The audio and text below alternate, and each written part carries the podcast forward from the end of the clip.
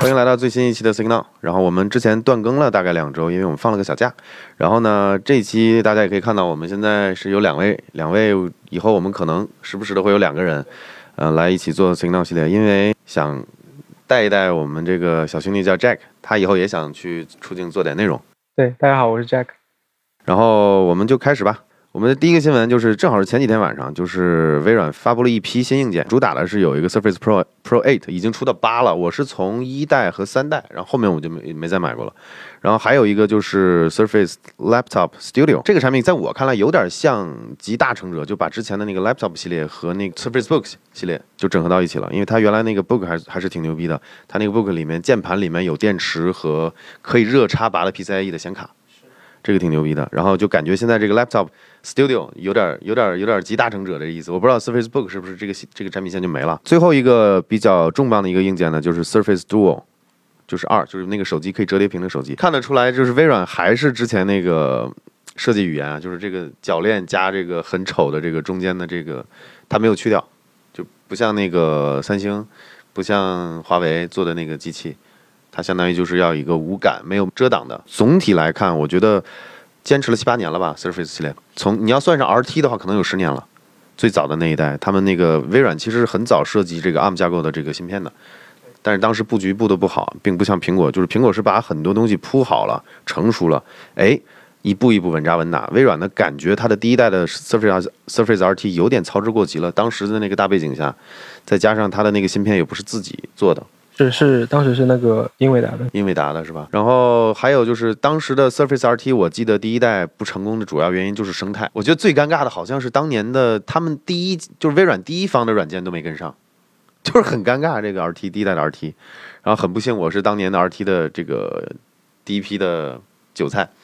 但是呢，都是很认可这种不断尝试去去做新产品，还有新架构的这种厂商吧。不管是苹果还是微软，只要做了这样的东西，呃，条件允许的情况下，都想拿来试一试。但是我我为什么说这个事儿呢？就是一步一步，我因为后来入入坑了 Surface Pro 一代，然后入坑了最经典的三代和四代都是非常经典的。但是后来的五什么的，就因为苹果的东西越来越多，就不再跟了。但我现在还真看了这个发布会之后，发现它已经出到八了，而且八真的是有点把之前的不仅是把之前的设计语言。还有这种形态，它叫什么 Two in One 是吧？对，Two in One 的一个设备。而且还还有就是它沿袭了那个之前的那个 Surface Pro X，就是把那个触摸笔收纳到这个就键盘里面的这么一个设计。我觉得这个挺巧妙的，因为苹果的那个它的那个笔这种挂载吸附，其实看起来还不错，但是其实你要放包里的话，你就会发现这个笔是绝对会掉的，不用想都不用想。我觉得最有意思的一个点就是微软在人机交互这块做了一个很好的一个尝试。首先，它是在那个屏幕上。这一次都上了高这个最高一百二十赫兹的这个屏幕，然后还有一点就是就是在为什么他在笔里面装了个马达，就是他想希望在书写的时候模拟这种，我我不知道他是不是要模拟跟那个纸 摩擦的那种那种感觉，我挺想体验一下，它应该是个那个线性马达，就是像苹果那个 Haptic Engine 一样的，这样它能做很微小的这种颤动感。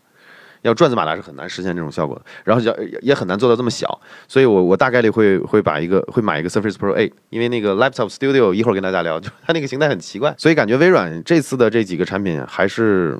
在人机这块儿它是一个提升，因为它我感觉就是这么多年 Surface Pro 这个产品线，反正性能肯定是越来越强，它已经有点卷了，说实话，还不知道在哪提哪些地方要提升了，给我我看到的就是在人机交互这一块儿，然后 Surface Laptop Studio。它这个新的就可以说是一个新的产品线，挺挺有意思的。就我刚才说的它定位嘛，简单来说就是微软的这个产品线，在我看来稍微有点尴尬，就是它有点像一个大号的 Surface Pro，然后呢给它摁在了一个 Surface Book 的键盘上。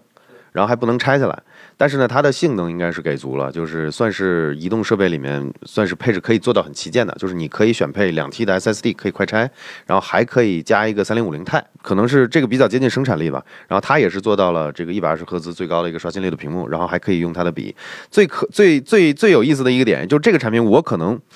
我刚才说了可能要买 Surface Pro 8，但是现在我改了，我可能会体验一下这个 Laptop。呃，Studio 为什么呢？因为它在触控，它据说在触控板里面也加了这个线性马达。大概率呢，我们会搞一个这个 Surface Laptop Studio，然后感受一下，就是微软看这几年，呃，近十年吧，在 Surface 这个产品线上深耕，呃，不管是从硬件上还是软件上，我们来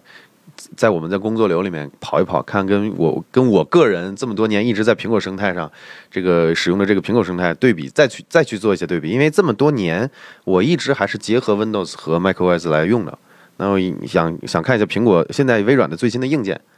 它已经做到一个什么水什么水准了。然后呢，接下来就是这个 Surface Duo 二，然后我依然不觉得这个东西，就说实话，它的 ID 上挺酷的，尤其是合上盖子之后，侧面还有一些那个。呃，像一些电量显示啊，一些通知通知显示啊，有没有电话，其实还是挺创新的。但是呢，它毕竟是两，相当于两块屏，然后厚度真的是有点，好像这在现在的这个折叠屏手机里面，它厚度好像算是一个比较，还是比较大的一个，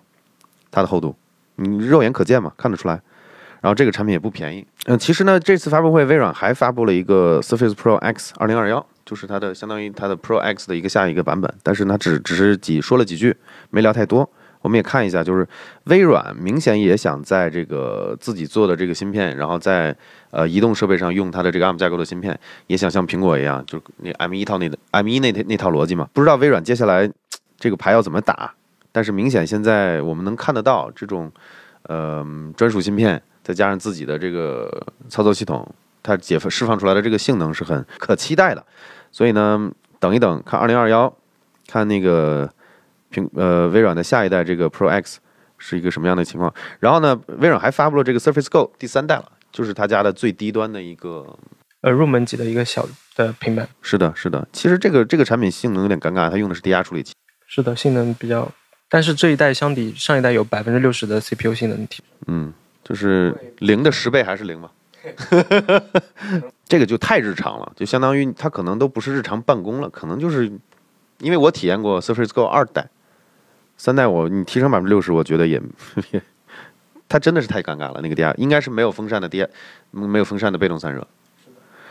然后呢，还有一些小配件发布了。那个笔我们肯定是要拿来体验一下。还有这个鼠标挺有意思，它叫这个 Ocean Plastic，其实就是拿海洋垃圾，有百分之二十的原料是海洋垃圾回收出来的，然后做的这个鼠标，然后也卖的也不贵。基本上这个发布会就是这样子，所以说就感觉我我复盘一下，就我觉得。Surface 还是让人挺期待的，就是众多厂商里面，我感觉啊，是微软能拿得出来，可以跟苹果的这个生态，或者是苹果的这个产品链，能能去有机会去搏一搏的。但是现在他们现在也是成本比较高，我觉得卖的不比这个苹果便宜。举个例子，比如说它的 Surface Pro 8搭配笔搭配键盘要卖到多少钱？大概也要一千五百美金。一千五百美金。然后这个 Surface 那那 Surface 其实是更便宜的，它一千一美金出头。它是它跟那个十二点九寸的 iPad Pro 是一样的起售价哦，一样的起售价，一千一百美金，就是配它这是配齐了的价格，对，是配齐了。然后 iPad 你还要加额外的钱去配键盘和哦，那其实微软现在他们做的这个已经已经更便宜了，是的，而且它是一台电脑。OK，那关于发布会我们就聊这么多。这过去这两两周大的新闻也不多，所以我们这个可能多聊了点。呃，下一个新闻呢就是亚马逊发布了这个新版的 Paperwhite 这个 Kindle 这个。用的是 C USB C 口，有有几个有几个特点吧？王恒介绍一下。呃，就 Paperwhite 的五代的话，它它去掉了被很多人诟病的一个 Micro USB 的接口，它现在搭载的是 USB C 的接口。然后它的屏幕的话，它有一定的提升。前一代的屏幕是六英寸的，然后这一代是六点八英寸的。然后它加入了一个类似于像 iPad 或 iPhone 的那种 True Tone 的功能，就是可以根据环境光去改变屏幕的色温。然后另外一个呢，它就是有一个防水的。效果就是 IPX 八级别的防水，你可以在比如说浴室里面去看书啊什么。不过我应该是不会在浴室里去看书什么的。其实说实话，我给我的感觉最大的升级其实就是屏幕加大了，然后呢换了 USB C，然后 USB C 充电这东西，如果说用在手机上，我觉得是个挺挺重要的升级。用在 Kindle 上。我的这个 Oasis 买了大概两三年了，充电应该不超过十次，经常是没电，你知道吗？我我用的很少，就是属于那种买前觉得能看书，买后觉得 就是就是泡面泡面盖。就虽然 OSS 用的就是 Micro USB C，但是其实说实话，我我的感知倒不是很大。你像那个新的这个 Paperwhite，它是充说一次说的是充一次电十周，可以待机十周，可以待机十周。那实际上就是如果说像我一样的用户买完了就忘了看书或。不怎么看书的，基本上就是可能半年想起来充一次，两三年可能充五六次，所以这种升级我觉得没什么意思。就是真要看书的朋友，还是买哪个版本的 Paperwhite 便宜，或者说你你之前的版本还有二手啊或怎么样的，我觉得你真要看书没必要去买最新的。像我一样就是反面教材。我的 Oasis 还可以再战三年的感觉，继续当我的泡面盖。抖音限制青少年使用其应用。其实这个新闻我想说一下，就是明显感觉结合这几周嘛，结合这几周这个国家对游戏啊，还有对这个互联网应用的一些新的政策嘛，我们能看得出来，其实希望能够细分这个市场，让这些不管是应用啊还是服务提供方能够更细化。就有针对的对不同年龄层次的这个用户提出不这个提供不不同的这个服务，因为之前感觉确实太混乱了，市场这块没有人监管，那这块抓起来我觉得是个好事儿。就包括你看抖音现在就是十四岁以下实名认证用户就直接进入青少年青少年模式了，而且不能自行退出。然后你如果是个新新用户新注册，它默认就是这个是这个未成年模式青少年青少年模式，其实是好事儿，因为你想一想，大家想一想，抖音这种东西大家都知道嘛。就是短平短视频平台，你打开各种乱七八糟的东西，那小孩子他自控能力比较差，他需要这种内容上的这个疏导。就举个例子，有点像什么呢？电影或者是电视节目的分级制度，那在电视台传统媒体里面已经做得很成熟了。那现在这种新媒体，抖音这种东西，没有这种分级或者是内容的管控，实际上是很奇怪的一个事儿。我是很乐意看到现在把这个东西抓起来。就抖音的话，它很多人诟病嘛，就是它可能，嗯，比游戏对你未成年人的影响更大。是的，它不是可能，是一定的。就我们观众其实过往的很多留言我们都看到了，就是说这个事儿。其实短视频的对青少年或者说对这种粗纵容这种粗制滥造的这个内容，实际上这种危害要比游戏大多了。我觉得这是好事儿，就是跟大家说一下，现在抖音是牵头做的这个，因为他们是龙头嘛，他牵头了之后，我相信其他的一些短视频平台慢慢也会细分好这些年龄和内容上的一些分级。上次我们聊那个新闻嘛，就。我表达了一些个人意见，然后看到了一些不同的声音，就是说大家都是说，并不是说，呃，对游戏管制就是好事儿，说怎么怎么样，以后可能管得更深，这个我不认同，说实话，因为我我不觉得，呃，游戏上面的一些管控能比两千年的那个禁令还要严。明显现在大家总体趋势是放开的，但是我们需要更好的管理，所以我觉得我也我也是赞成这个游戏这个分级制度去慢慢去成熟催出来，但这个东西没人催它，它就没有，我们就刚好就赶在这个节骨眼上了。就是现在游戏产业也慢慢国国家也开始放开了嘛，就是实际上管的管的越细，说明国家这个态度其实越好。这我我跟大多数人可能是持反对这个持相反意见的，我倒觉得就是能看到国家愿意去管，相关部门愿意去管，这是说明想。我们想去把这个东西管好，而不是这个一笔干掉。很多人都觉得又是一刀切政策，一刀切政策。我倒觉得可以看一下，并不是说大家真的理解到一刀切。一刀切那是两千年那个那个情况，确实是有点一一刀切。现在我觉得可能是先切一刀，然后我们看看后面怎么把这个东西雕一下，对吧？我给我的感觉是这样的，但是欢迎大家讨论，就并不是。呃，很多人臆臆断到的，就是这个游戏一管制就出来的，又是一刀切。其实，在我在一个我经历过两千年那个游戏机那个禁令那个事件来看，我觉得现在国家是相关部门是有意去去去去做细化和细分的，希望不要被打脸啊！我也希望这个游戏啊，还有这种视频内容啊、新媒体啊，能够有更好的一个发展，加上管控吧。哦，这是一直我很期待的一个事儿。OK，那我们下一条新闻就是腾讯这个微信逐渐解除对外链的这个屏蔽。我们都知道，就是以前，呃，很多人发一个就是群里啊，或者是私私发一个链接，你打开，就是让你去浏览，让你去复制到浏览器，其实脱裤子放屁。我说白了，你何必做那么一手？给我的感觉就是，给我的感觉啊，当然可能比较片面，就是微信想想想想封抖音，你觉得呢？呃，我觉得就是，呃，微信它不愿意把自己的流量让给其他的平台，让他们获利。就是说白了，就是以没有监管的情况下，企业就是野蛮发展、野蛮生长，就是不要脸的去搞。微信逐步解除对外链的屏蔽，那我不知道现在对抖音是怎么样的，因为抖音以前是不行的嘛，你必须复制那个东西，然后打开抖音，然后再粘贴，是吧？对，现在是它，你在抖在微信打开抖音链接之后，它会有一个引导，就是说你是否要继续访问，他觉得可能有安全隐患，但是你可以。点击继续访问之后，正常的在微信里打开抖音的。你看，我们聊了这几个新闻，都有涉及到一些，就是呃，相关部门管理的更好，之前不不好的一些行为吧，去纠正吧。我觉得能看到这个方向，我觉得这是好事。谷歌的母公司 Alphabet，他们之前有个项目，就是这个叫做 Project Tara，这个是一个激光技术，一个相当于一个激光链路技术。然后呢，能实现五公里传输。实际上，这个新闻我点进去看了一下，他们已经做到了。这是以前的事，这是发生过了这个事儿，好像是在印度还是在非洲，他们去测，就是这个激光链路能够达到二十 Gigabit 这个带宽，然后呢，传输了通过几天吧，一共是传了大概七百个 T 的数据。实际上就做了一个，大家可以这么理解，以前呢就是比如说这个村子到那个村子。啊，我们就相当于一个 T R T 一个 T X 一个 R X，它实际上就是把无线的这个东西当，有点像那个星链的那个激光通讯，其实就是一条链路，就是一条通讯链路。只不过以前我们可能要用光纤，然后呢，但是在非洲啊，还有这个印度这种地方，你拉光纤成本，我们国家拉成拉线的成本都那么高，你想想，所以这这这些这些第三第三世界国家可能就更成本就更高，就没人负担得起，他们呢就用这这种方式去，呃，相当于搭了个骨干网。然后，但是这个两头的激光设备还是要接入接入当地的光，还是要接，最后还是要接入光纤的，接入骨骨干网、骨干网。只不过中间这一段传输呢，相当于用激光来解决了。那在一些偏远地区，可能能能给很多村庄啊，或者是什么提供这个宽带上网的服务，就借助这个东西。然后这个我们我详细看了一下，就是实际上这个所谓的这个 Project Tara 是前几年的谷歌的那个气球 Project Loon。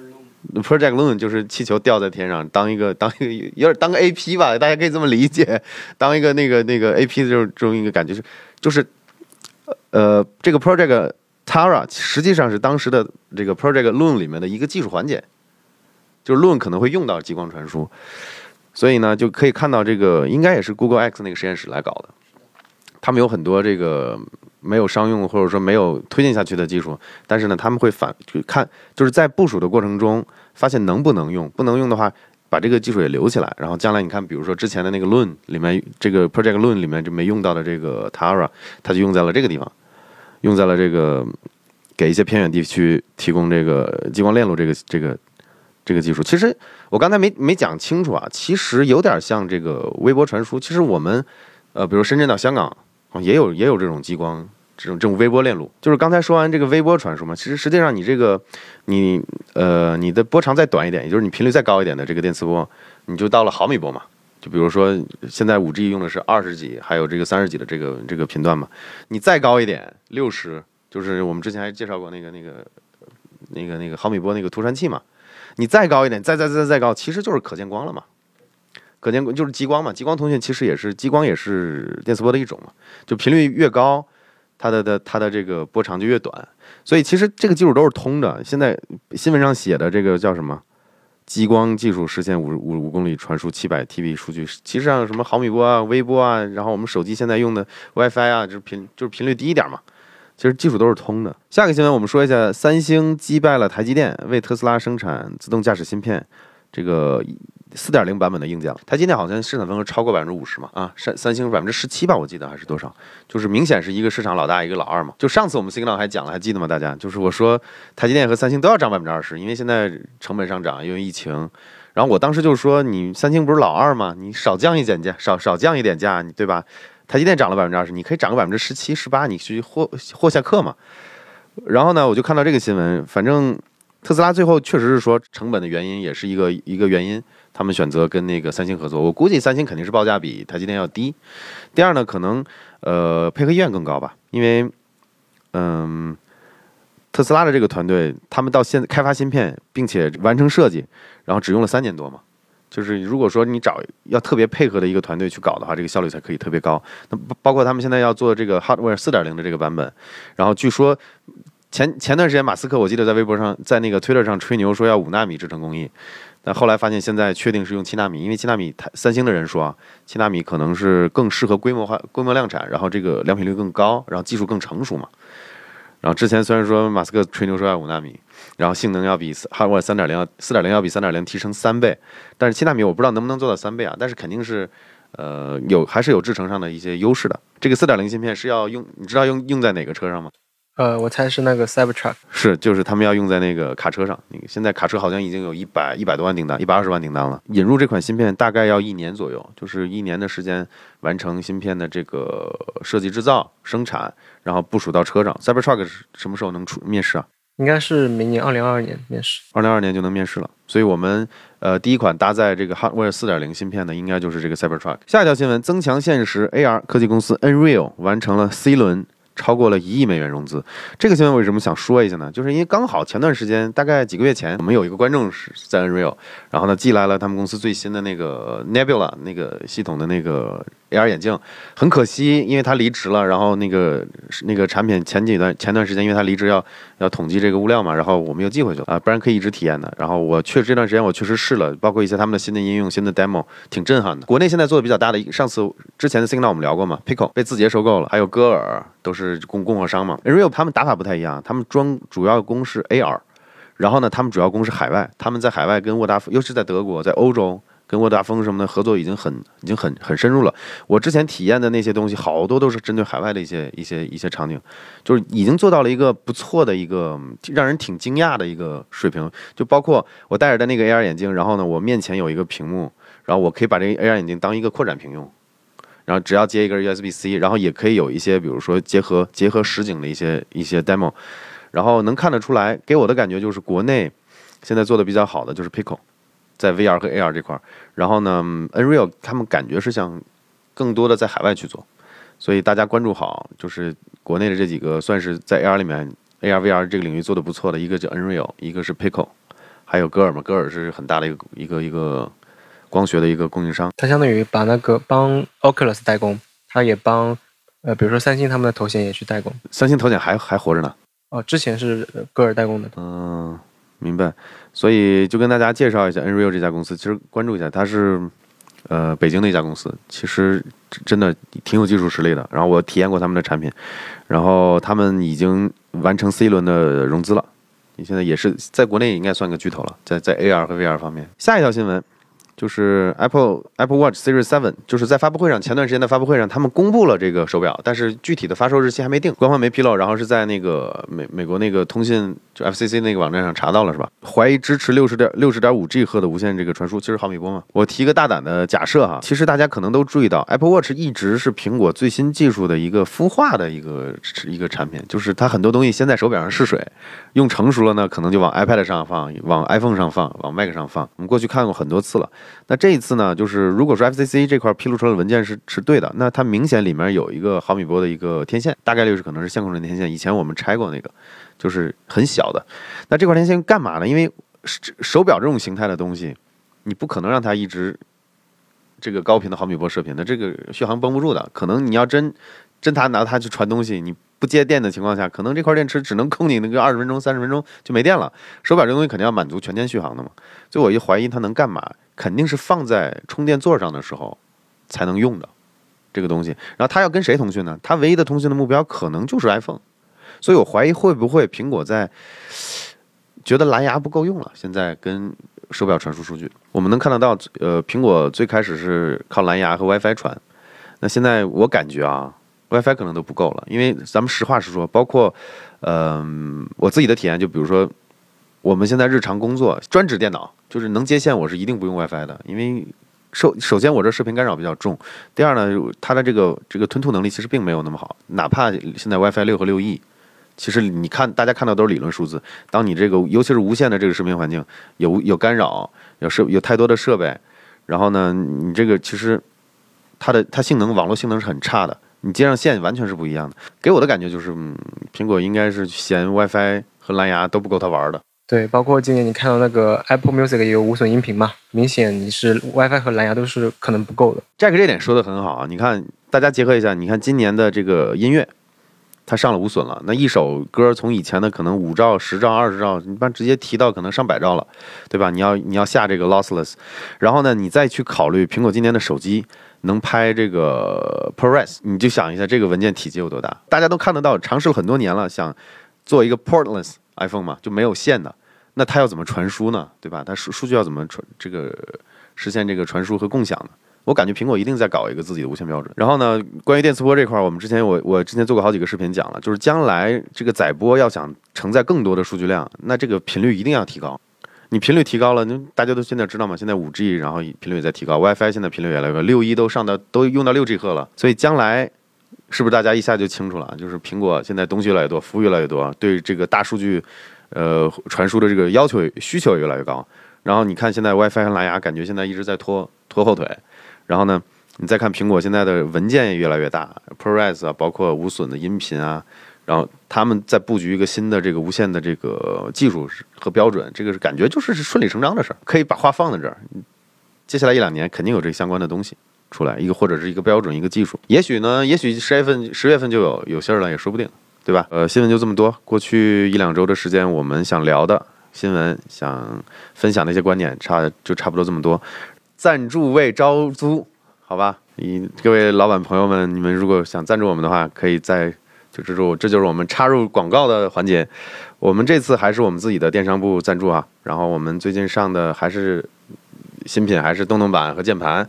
呃，大家如果想支持我们，可以去跑去支持一下。我们以后我们的产品都会是这种类型的，就是呃有点定制的感觉。有点那个联名的感觉，然后有点自己的东西在里面。然后将来如果有更适合的产品，我们也会跟厂商去谈。我们商务能力很强的，对吧？我们跟一般的自媒体不一样。然后一般一般厂商都会招我们的道。行，那今天这期就差不多到这样。嗯，感谢各位观看，我们下期见，拜拜。